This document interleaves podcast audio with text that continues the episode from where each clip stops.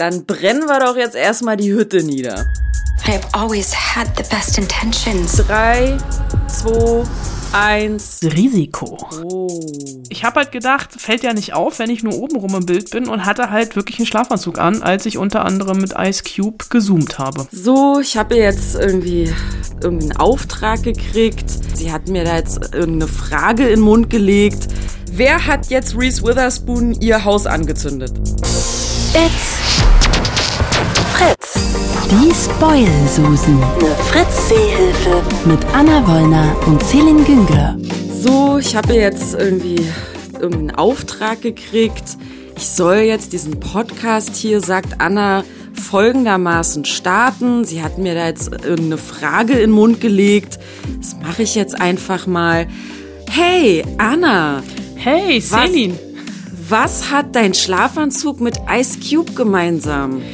Ich dachte ja, du fragst mich das mit ein bisschen mehr Elan. Aber schön, dass du meine Geschichte schon direkt am Anfang kaputt machst und keiner mehr Lust hat zuzuhören. Mein Schlafanzug und Ice Cube haben gestern zusammen eine Videokonferenz gehabt. Ich hatte gestern tatsächlich das absurdeste Interview meines Lebens oder Junket, wie es bei uns in der Fachsprache ja heißt. Also diese Interviewtage, wo ich ja normalerweise eigentlich irgendwo hinfahre, entweder mit dem Fahrrad in Berlin oder manchmal in London und äh, Schauspielerinnen und Schauspieler und Regisseurinnen und Regisseure treffe, um die zu interviewen. Geht ja gerade nicht. Deswegen hatte ich gestern Abend einen dreistündigen Zoom-Call unter anderem mit Ice Cube und weil der vermutlich in LA oder New York sitzt, so genau weiß ich das gar nicht, weil es war natürlich nicht erkennbar, wo er sitzt, war das relativ spät abends. Und das Ganze hat wirklich drei Stunden gedauert, war zu dem Film The High Note mit Ice Cube unter anderem und Dakota Johnson, die mit mir aber nicht geredet hat. Und ähm, Tracy Alice Ross, das ist die Tochter von äh, der äh, berühmten Sängerin Diane Ross. Und, ähm, Diana heißt die immer. Oh, Entschuldigung, Diana was natürlich. Ähm, und weil, also ich war schon im Bild und die anderen halt auch. Ich kenne jetzt die Wohnzimmer und Schlafzimmer von vielen internationalen Kollegen. Und äh, ich habe halt gedacht, fällt ja nicht auf, wenn ich nur oben rum im Bild bin und hatte halt wirklich einen Schlafanzug an, als ich unter anderem mit Ice Cube gezoomt habe. Aber nur untenrum den Schlafanzug. Ich hatte ihn auch obenrum an, aber ich hatte noch einen Pulli drüber gezogen, dass es nicht auffällt. Aber es war sehr praktisch. Ich bin nach den Interviews direkt ins Bett. ja, geil. Man soll doch nicht direkt nach der Arbeit ins Bett gehen. Mist, vielleicht habe ich deswegen so schlecht geschlafen. Das kann sein. Oder weil du deinen äh, Pyjama, deinen Schlafanzug jetzt für immer mit Ice Cube verbindest. Vielleicht hast du auch deswegen schlecht geschlafen. Vielleicht auch das. Äh, Wie es wirklich mit Ice Cube war, das erzähle ich dann natürlich, wenn der Film wahrscheinlich als Video on Demand rauskommt, bei uns irgendwann im Juni. Ja, stattdessen reden wir dann halt auch in dieser Folge mal wieder über Streaming. Woo! Dann brennen wir doch jetzt erstmal die Hütte nieder. I have always had the best intentions. Someone burned down your house with you inside. Elena, do you know anyone that would do this? Little Fires Everywhere, also kleine Feuer überall. Eine kleine Serie, hochkarätig besetzt. Reese Witherspoon, Kerry Washington, Joshua Jackson, Pacey. Ähm, ja, ähm, wer hat jetzt Reese Witherspoon ihr Haus angezündet? Das ist die große Frage dieser Miniserie. Acht Teile sind in Amerika rausgekommen bei Hulu und äh, bei uns äh, ab Freitag, also je nachdem, wenn ihr Donnerstag den Podcast hört, ab morgen, ansonsten äh, seit Freitag äh, bei Amazon Prime. 22. Mai wäre das Datum. Es wäre jetzt zu einfach gewesen, hier mit, das, mit dem Datum um die Ecke zu kommen. Äh, es sind äh, acht Folgen und das Ganze basiert auf einem New York Times Bestseller der genauso heißt, nämlich Kleine Feuer überall oder äh, Little Fires Everywhere von der Autorin äh, Celeste Ing. Und ähm, wie, das, wie der Zufall es so will, habe ich dieses Buch auch tatsächlich gelesen äh, mit meinem Buchclub, den ich habe. Lustigerweise taucht auch in der Serie ein Buchclub auf, der ein bisschen anders stattfindet als unserer, weil die haben zum Beispiel in der Serie das Buch Vagina-Monologe gelesen und die ganze Oh. Zeit dabei Wein getrunken. Unser Buchclub ist leider meistens relativ nüchtern. Ähm, aber wir treffen uns auch nachmittags, so bei dir auch. Egal, ich schweife ab. Äh, aber du merkst schon so ein bisschen das Setting. Ähm, Little Fires Everywhere ähm, spielt in den 90ern, Ende der 90er, in einem relativ reichen Vorortstädtchen irgendwo in Ohio. Und äh, diese äh, Serie geht los damit, dass ein Haus brennt. Das Haus von Elena, die von äh, Reese Witherspoon gespielt wird, die wir hier auch gerade schon gehört haben. Die meinte, sie hatte immer die äh, besten Absichten. Und ähm, die Brandursache waren tatsächlich viele kleine Feuer, die in diesem Haus gelegt worden sind. Also ähm, selbst ein Blinder mit Krückstock hätte erkannt, dass das Brandstiftung äh, ist. Und die große Frage dieser Serie ähm, ist tatsächlich, wer hat das Feuer gelegt? Und dann macht die Serie einen Rückschritt vier Monate zurück und dröselt das Feld so ein bisschen von hinten auf. Also erzählt dann die Geschichte von zwei Familien. Einmal die, äh, einmal die Familie Richardson, wo Elena eben so, so die klassische Hockey-Mom ist. Ne? Also so Hausfrau, Mitte, Ende 40, äh, arbeitet halbtags, kümmert sich um die Kinder, steht morgens schon mit einem Elan auf, geht einmal durch das große Haus, klopft bei allen Kindern an die Tür und sagt, aufstehen, die Schule ja. geht los. Was für ein Furchtbar. wunderbarer Tag. Schmiert Boah. allen Stullen, packt die dann auch noch in ähm, unterschiedlich gefärbte Papiertüten, so dass jedes oh Kind jeden Tag irgendwie ähm, die gleiche Farbe bekommt, so zur besseren Zuordnung und sowas. Und die hat halt einen Buchclub, die trinkt gerne äh, Weißwein natürlich, ist so wirklich so. Also eigentlich ist diese Rolle für Reese Witherspoon die Weiterentwicklung der Rolle in Big Little Lies. Also das ist äh, tatsächlich sehr, sehr viel Ähnlichkeiten. Und ähm, die ist auch so überverständnisvoll für ihre Kinder und meint so einen total guten Draht zu denen zu haben, merkt aber überhaupt nicht, also die sind vier Kinder, dass gerade die jüngste so eine kleine Rebellin wird und so ein bisschen aus der Reihe tanzt. Äh, und dann gibt's noch äh, Mia Warren, die wird von Carrie Washington gespielt, ist eine alleinerziehende Mutter und Künstlerin und die kommt neu in die Stadt ähm, zusammen mit ihrer Tochter Pearl, also ist alleinerziehend und die haben so ein bisschen so ein Nomadenleben. Also die ziehen sehr, sehr oft sehr, sehr oft um und haben alle ihre Habseligkeiten in einem alten, blauen, rostigen Auto, in dem sie manchmal auch schlafen, wenn sie keine Gelegenheit, wenn sie keine andere Schlafgelegenheit finden. Und ähm, Elena denkt auch, dass das irgendwie zwei Bettlerinnen sind, die sich irgendwie auf dem Parkplatz verbarrikadiert haben und ist kurz davor, die, ähm, die Polizei zu rufen und ihr fällt dann aber auf, man könnte, also die, die kommen dann ins Gespräch und ähm, Mia ist ähm, Afroamerikanerin, äh, also Pearl und Mia sind äh, beide ähm, Persons of Color. Und äh, Elena verfällt dann in so einen Alltagsrassismus und bietet ihr sofort eine Stelle aus, als Haushälterin an, verpackt das aber so ein bisschen galanter, so sie könnte ihr ja ab und zu mal aushelfen, weil also Rassismus an sich ist nur sowas, was sie aus den Nachrichten kennt, wenn halt wieder irgendwo ein Schwarzer erschossen wird. Das ist für sie Rassismus, aber nicht das, was sie selber macht. Und da merkt man schon so ein bisschen, dass diese Serie, ähm, auch wenn es in den 90ern spielt, so eine bestimmte amerikanische Gesellschaftsschicht sehr, sehr seziert. Und es geht dann auch noch irgendwie um die Mutter-Tochter-Beziehung, also um die Mutter-Tochter-Beziehung, die Elena mit, den, mit ihren Töchtern hat und die Mia und Pearl haben. Und ähm, die beiden Familien, die lernen sich kennen und verflechten sich immer miteinander mehr. Also Pearl hängt dann mit den Richardsons Kindern ab, etc. Ähm, die Frauen äh, haben mehrere Ebenen. Und dann kommt irgendwann noch ein weiterer Handlungsstrang dazu. Es gibt noch eine junge ähm, Einwanderin aus China, eine Arbeitskollegin von mir, die so mehrere Jobs parallel ähm, jongliert, die ähm, irgendwann mal aus Überforderung, also irgendwann mal ist gut, vor ein paar Jahren oder vor ein paar Monaten vielmehr, aus Überforderung ihr Baby an der Feuerwache abgelegt hat, das bereut und das Kind gerne zurück hätte oder erstmal nur wissen will, wo dieses Kind eventuell sein könnte. Und wie es der Zufall so will, ähm, eine sehr gute Freundin von Elena, auch aus diesem Buchclub, vor ein paar Monaten erst ein asiatisch aussehendes Mädchen adoptiert hat, das vor einer Feuerwache abgelegt worden ist. Oha. Und das führt dann alles so ein bisschen dazu, dass am Ende das Haus brennt. Hm.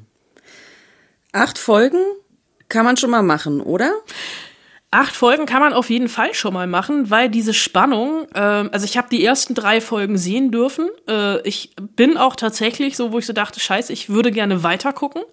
Ähm, es ist nicht so der ganz große Wurf wie Big Little Lies, ähm, aber kommt schon, also äh, geht in, in die Richtung. Also die, die klar, diese Parallelen. Ne? Reese Witherspoon hat beides produziert. Also Big Little Lies, das waren diese Monterey Five, diese fünf Frauen in, in Monterey, in, in Kalifornien, auch noch mit Nicole Kidman und ähm, Shailene Woodley und äh, etc. Und ähm, obwohl ich das Buch kenne, war ich relativ schnell angefixt von der Serie und will wirklich auch weiter gucken, weil sich hier einfach wieder so menschliche Abgründe auftun. Also hier hat halt irgendwie jeder ein Geheimnis, was er vor sich her trägt. Ein paar, an ein paar Geheimnisse kann ich mich tatsächlich noch erinnern oder da macht es dann im Laufe des Guckens irgendwie so, ah ja, stimmt, da war ja was. Äh, was bei mir jetzt auch schon ein bisschen her ist, dass ich das Buch gelesen habe. Ähm, aber das ist schon, äh, also das, das, ähm, die Serie hat nochmal einen, einen etwas anderen Twist, einen großen Unterschied zum Buch, weil im Buch sind einfach alle weiß. Die einen halt Oberschicht und die anderen Mittelschicht, aber dadurch, dass hier ähm, Mia ähm, eine, eine Person of Color ist, ähm, bekommt dieser Rassismus, der erzählt wird in der Geschichte, nochmal so eine neue Konnotation. Und ähm, die vier dieser acht Folgen hat die Regisseurin Lynn Shelton ähm, inszeniert. Die ist letztes Wochenende ganz überraschend mit Mitte 50 gestorben und die ist sowas, also die ist so ein amerikanisches so eine amerikanische Indie-Film-Stimme. Also es ist ganz tragisch, dass sie gestorben ist. Es haben auch auf Twitter und Instagram ganz, ganz viele Stars, die schon mit ihr gearbeitet ähm, haben, ihr Beileid bekundet. Und diese Serie ähm, ist auf, dadurch, dass sie halt irgendwie vor 20 Jahren spielt, äh, oder vor also ein bisschen länger her als vor 20 Jahren, Ende der 90er, hat die so ein bisschen was Soapiges und so ein, so ein Pop-Culture-Trash. Also so, so Anspielungen, die immer mal wieder aufkommen. Ähm, eines der Kinder hat irgendwie vergessen, den Videorekorder für die neueste Buffy-Folge zu programmieren und ist irgendwie am Boden zerstört. Und ähm, die, die machen, wollen, wollen irgendwie einen Videoabend machen und Before Midnight gucken. Und äh, es ist tatsächlich so, also ich hatte, ich hatte bisher großen Spaß dabei zuzusehen, wie diese scheinbare Vorstadt-Idylle in Flammen aufgeht. Und ich werde definitiv die, nächst, die letzten fünf Folgen auch noch gucken, einfach weil ich zu gespannt bin, wie die Serie es auflöst. Und dann darfst du bitte gerne sagen, ob es ein offenes Ende gibt oder ob die Serie abgeschlossen ist. Ich glaube nicht, dass es einen zweiten Teil geben wird. Also anders als bei Big Little Lies, wo es ja eine zweite Staffel gab, die ja. für mich dann auch irgendwie so ein bisschen in die Hose ging, wo das einzig Gute tatsächlich Meryl Streep am Ende war. Ähm, aber hier, also Celeste Ing, die ähm, Autorin der Romanvorlage, hat auch an den Drehbüchern mitgearbeitet und ist auch Produzentin äh, der Serie. Also das ist so ein, so, so ein, so ein All-Female-Ding. Also mit Carrie Washington und Reese Witherspoon, die beide übrigens, das habe ich noch gar nicht gesagt, wie, wie großartig ich die beiden Schauspielerinnen finde. Ähm, also Reese Witherspoon, die ja mittlerweile aufgeht in dieser Rolle der, der Hockey-Mom. Äh, und ähm, Carrie Washington, die die meisten vermutlich aus Scandal kennen, als Olivia Pope, peinlicherweise auch eine der Serien mit amerikanischen Präsidenten, die mir letzte Woche nicht eingefallen ist, als ich mal eben so ein paar amerikanische Präsidentenserien aus der, aus der Hüfte schießen wollte und ähm, relativ schnell kein Futter mehr, kein, keine Kugel mehr hatte. Ähm, Carrie Washington, die hat mir manchmal einen etwas zu gequälten Gesichtsausdruck. Also die steht immer so unter Strom, ist kurz davor zu explodieren.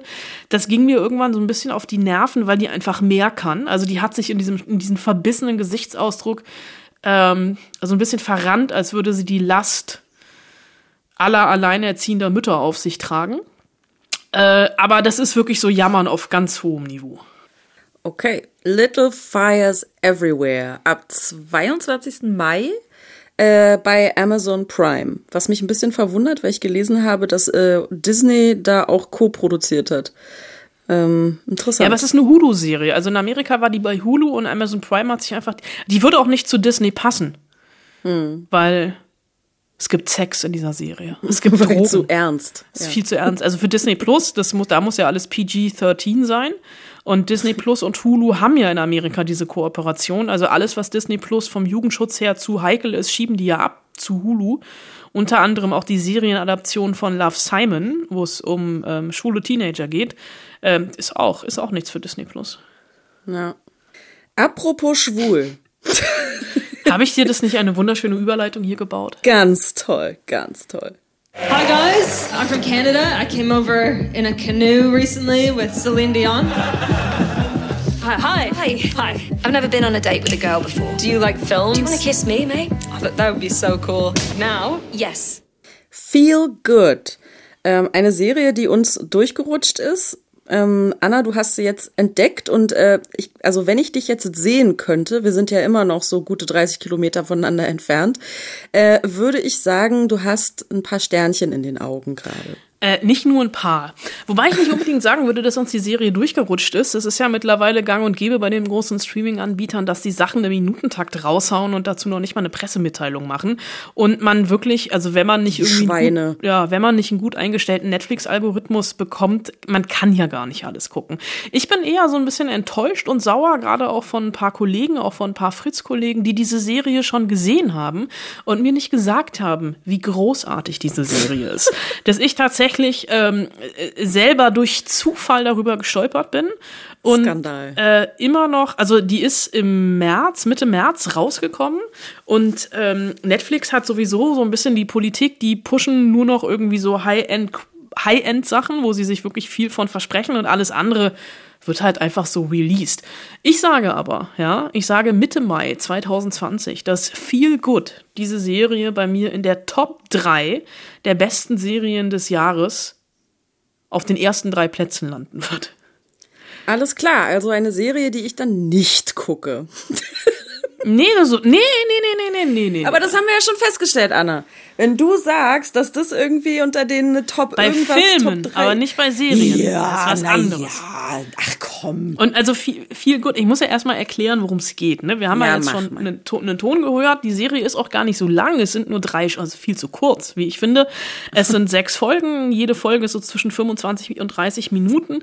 Und ähm, es geht, äh, die, die, es geht um eine kanadische Comedian, Mae Martin, ähm, die sich auch selbst spielt. Also diese Serie ist tatsächlich so ein bisschen autobiografisch geprägt. Mae Martin ist wirklich eine kanadische Stand-up-Comedian, die schon, in, die schon ein bisschen länger in England lebt und Stand-up macht. Und ähm, die hat ähm, am Drehbuch mitgearbeitet und dieses, das, das merkt man auch.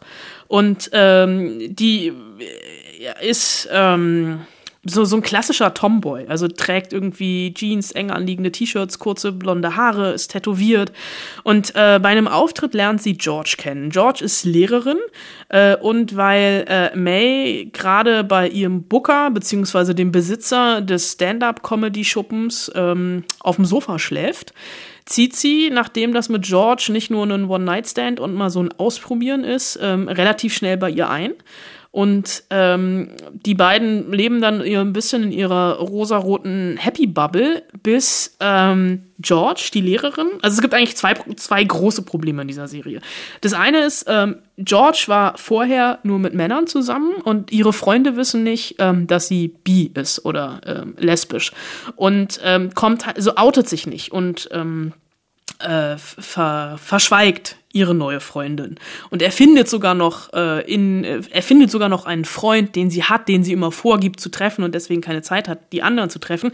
Aber die lernen sich nie kennen. Und äh, May muss sich unter anderem dann auch mal in einem Schrank verstecken. Ne? Also hier dieser, dieser klassische Witz, Witz ähm, Coming Out of the Closet, der dann hier äh, sehr plastisch dargestellt wird. Und ähm, das zweite große Problem oder die zweite große Handlungsebene der Serie ist, und die ist ein bisschen, also äh, wenn ich, äh, ich will das gar nicht gegeneinander aufwerten, aber äh, gravierender. Äh, May hat George verheimlicht, dass sie früher kokainsüchtig war ähm, und sogar äh, also gedealt hat und äh, einige Monate im Knast war, weil sie beim Dealen erwischt worden ist und immer noch dieses Suchtproblem hat. Und dann auch in der Serie anfängt, ähm, zu einer Selbsthilfegruppe zu gehen, was großartige ähm, Dialoge und Momente äh, mit sich bringt. Und das Ganze findet sie raus in einem mitgehörten Skype-Telefonat, wo May mit ihren Eltern Skype, die noch in Kanada leben, und die Mutter, ihre Mutter wird von Lisa Kudrow gespielt. Der, die kennen wir als äh, Phoebe aus Friends in erster Linie. Und diese Serie, also es gibt ja so Serien, da brauchst du so zwei, drei Folgen, bis du mal drin bist. Da hast du eigentlich, willst du schon ausschalten, weil du keinen Bock mehr hast und dann passiert irgendwas und du guckst halt doch weiter. Bei Feel Good hat es ungefähr drei Sekunden gebraucht, bis ich drin war. Und als ich durch war mit der Serie, bin ich in eine kurze Depression gefallen, weil ich dachte, oh schade, jetzt ist es schon vorbei, scheiße. Weil diese Serie hat einen ganz, ganz tollen Sprachwitz, unglaublich tolle trockene Sprüche und Humor, ist wirklich ironisch und auf den Punkt. Und das Erschreckende oder vielleicht auch erschreckend Gute dieser Serie ist wirklich die Ehrlichkeit. Also diese versteckte Homophobie von George, ähm, das Mutter-Tochter-Verhältnis, die Eltern kommen dann irgendwann auch nach, ähm, nach England. Also die spielt gar nicht in London, sondern irgendwo in einer nicht näher benannten äh, britischen Stadt. Und auch so der Umgang mit Sexualität. Also äh, das ist schon, äh, es, ist eine, es ist eine sehr, sehr queere Serie, aber ähm, queere Figuren sind ja in Serien und Filmen leider immer noch unterrepräsentiert. Und ähm, die Serie ist einfach, also ich würde einfach behaupten, es geht gar nicht anders, als sich in diese Serie zu verlieben und auch in May Martin zu verlieben. Und ich bin danach, muss ich äh, peinlicherweise auch so ein bisschen gestehen, zu so einer kleinen May Martin Stalkerin geworden. Also ich follow ihr jetzt auch auf Twitter und Instagram und habe ungefähr YouTube durchgespielt das ist nicht Stalken, das ist einfach nur Fan sein. Stalken klingt wahnsinnig gruselig. Ja, ich weiß. Also du, du aber du weißt, was ich meine, ne? Ich bin, ja, du bist Fan. Ich, ich, ich würde sie heiraten. Würde sie anrufen und mich fragen, ob ich sie heiraten würde, würde ich, glaube ich, ja sagen. Ja. Klingt creepy, ich weiß. Ein bisschen, ja. Mm, na gut. Also, Feel Good, ähm, abgeschlossene Serie? Fragezeichen? Oder äh, ist es offen, das Ende? Es ist eine abgeschlossene Serie. Es ist Potenzial, durchaus Potenzial für eine zweite Staffel da. Und ich würde ähm, die Petition starten, um diese zweite Staffel zu, in, zu initiieren. Feel Good mit Anna, also Anna hat Sternchen in den Augen, ungefähr so 17 Trilliarden. Könnt ihr euch angucken auf Netflix, ist äh, seit Mitte März am Start. Letzte Woche hast du ja äh, schon erwähnt, haben wir viel über Präsidenten und First Ladies gesprochen. Äh, es ging letzte Woche um Becoming, diese Doku über Michelle Obama. Und äh, da fiel mir folgende wahnsinnig kreative Hausaufgabe ein. Ähm, die drei besten Filme mit Präsidenten oder Innen äh, oder auch drei Filme mit den besten Präsidenten oder Präsidentinnen. Und es war nicht die Serie, äh, die Rede von Serien, Anna, weil Nein. du jetzt hier schon wieder eine Serie reinschummeln wolltest. Nee, ich habe dann letzte Woche mich blamiert, als ich äh, drei Serien mit Präsidenten machen wollte und nicht über zwei hinauskam.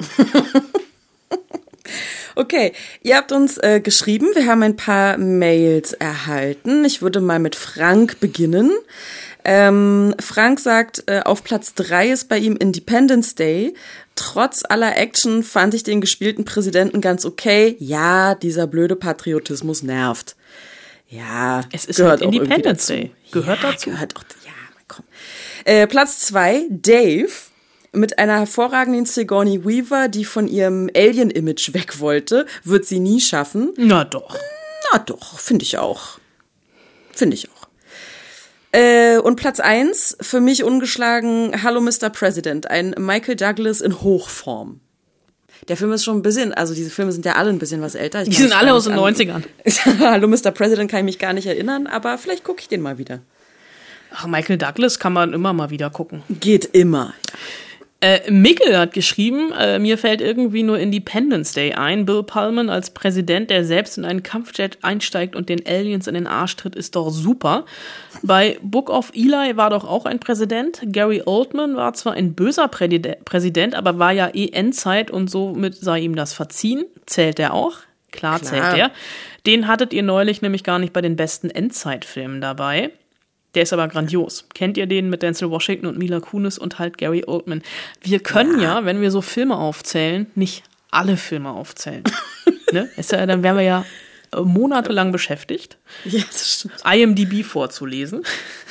Genau, vorzulesen vor allen Dingen.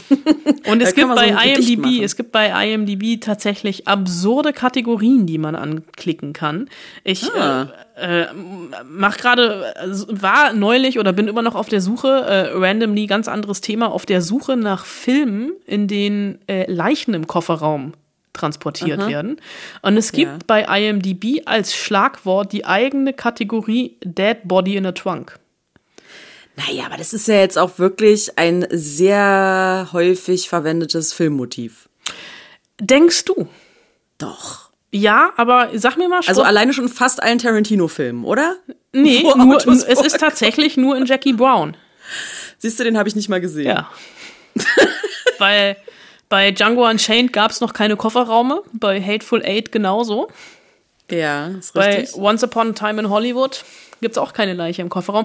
Man denkt, es ist ein beliebtes Motiv, aber tatsächlich die Suche hat sich etwas schwieriger gestaltet, als ich dachte. Aber Transporter?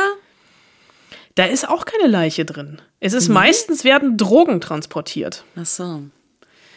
Also ich habe ein paar gefunden. Also bei Martin Scorsese ist tatsächlich Experte darin, Leichen in Kofferraume zu legen. Das hat er irgendwie bei, also Na gut, Mafia, ne? Mafia Klar. halt, ne? Und dann am besten noch irgendwo äh, hinfahren, wo viel Wasser ist, dann noch ein bisschen Beton und dann zack, bumm, Ja. aus die Maus. Kommt aber auch nicht so oft vor, Nee, die Sache mit dem Beton und dem Wasser. stimmt. Äh, uns hat noch eine Mail erreicht, und zwar von Kemal. Ähm, der schreibt, meine Liste der besten Präsidentenfilme ist Platz 3 Dave äh, mit Kevin Klein und Sigourney Weaver. Dann Platz 2 Frost Nixon. Habe ich sogar auch gesehen. Krass. Und Platz 1, und das kenne ich nicht, da musst du mir kurz helfen. Vielleicht, Das äh, keine Ahnung. wird W, W. sein, äh, der Ja. Film über George W. Bush äh, von Oliver Stone. Weißt du, wann der rauskam? Der ist gar nicht so alt. Das ist so ein Oliver Stone-Film, der, also warte, ich gucke jetzt gerade noch mal nach und hoffe, ich erzähle keinen keinen Mist. Den habe ich nämlich, glaube ich, gar nicht gesehen. W, ein missverstandenes Leben von 2008. Naja. Mit Josh Brolin als George W. Bush. Josh Brolin. Ja. Ja, doch. Ja, ja, ich erinnere mich an, an ein Foto oder Trailer oder so. Ja, interessant. Na Mensch, haben wir ja wieder was zum Nachgucken. Kick mal in der Show. Ähm, so. Bist du bereit für äh, meine Liste?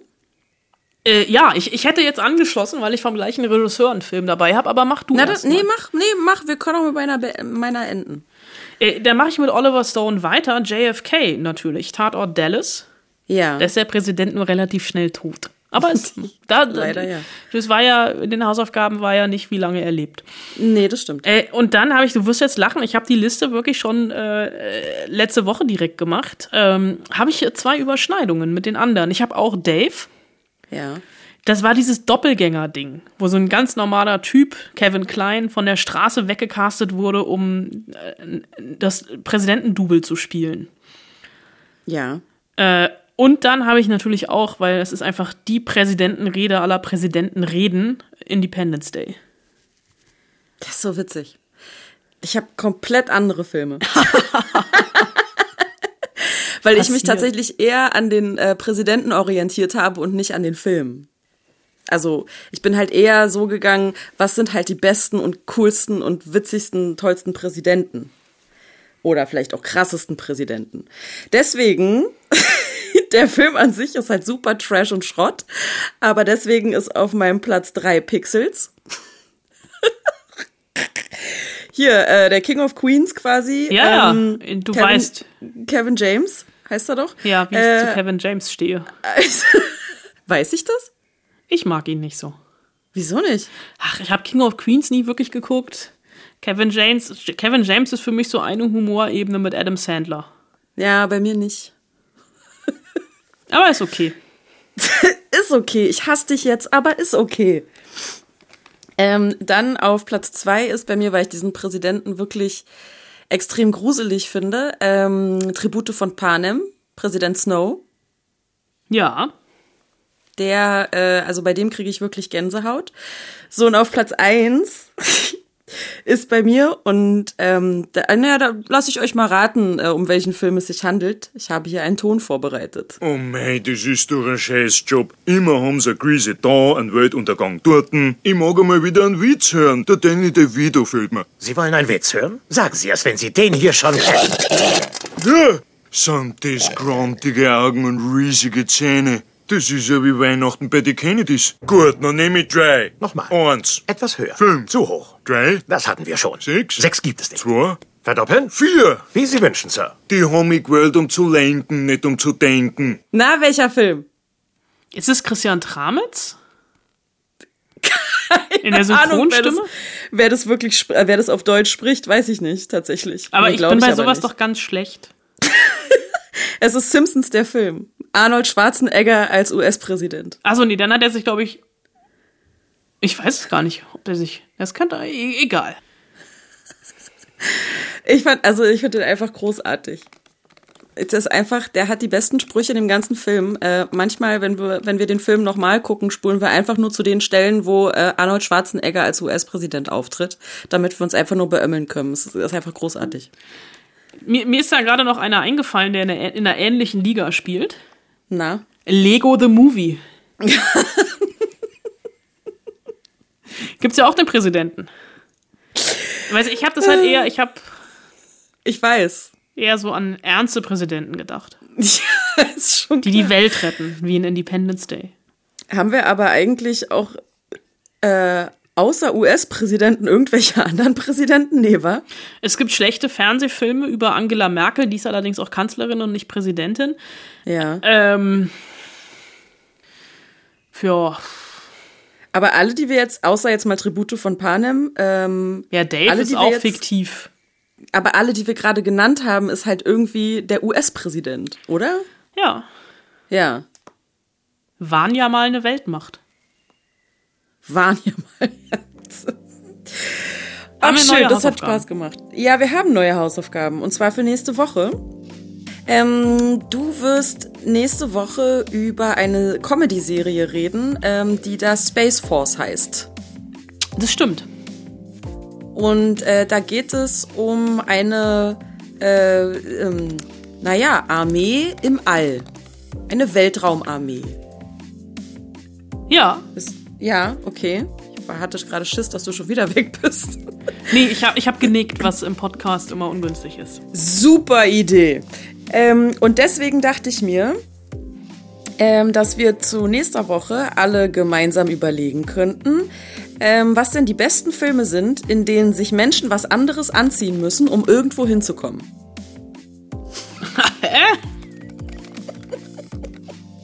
Ey, ich habe keine Ahnung, was ich mir dabei gedacht habe, weil ich diese Hausaufgaben ja jetzt auch immer machen muss. Deswegen äh, gucken wir mal, äh, was dabei rauskommt. Ihr macht das alles schon. Ah, ich habe schon Hast eine großartige? Idee. Ja, sehr gut. Äh, Ja. also die Hausaufgaben äh, bitte an spoilsusen.fritz.de. Die besten Filme, in denen sich Menschen was anderes anziehen müssen, um irgendwo hinzukommen. Ich habe noch keine einzige Idee, aber naja, vielleicht kommt das ja noch. Ich habe eine, habe jetzt aber auch eine Woche Zeit, um darüber nachzudenken. Und ich muss auch noch ergänzen, weil das habe ich dir verschwiegen. Äh, wir reden nächste Woche nicht nur über Sta Space Force. Ähm, ist übrigens von Greg Daniels, der Typ, der Upload gemacht hat und The Office. Also The Office oh, ist toll. wesentlich berühmter als ähm, Upload. ah, Upload ist super. Wir äh, reden über ähm, einen Film, beziehungsweise über die Serienadaption eines Filmes, der eigentlich auf einer Graphic Novel basiert, die wir beide sehr, sehr großartig fanden, nämlich Snowpiercer. Oh. Da kommt endlich die Serienadaption am Montag. Da habe ich ein bisschen Angst vor. Ja, ich auch, weil die ersten Kritiken sind nicht ganz so geil. Ich wollte jetzt Oh übers. Wochenende reingucken. Und dann reden wir noch über einen Film, der auf Amazon anläuft, nämlich The Vast in the Night. The Vast? Oder Vast. V-A-S-T. Na, wir sind heute britisch unterwegs. The so. Vast in the Night. Okay. Da bleibt mir dann eigentlich nur noch zu sagen, äh, danke fürs Zuhören. Bis nächste Woche. Liebe Grüße, eure Spoilsusen. Viel Spaß im Heimkino.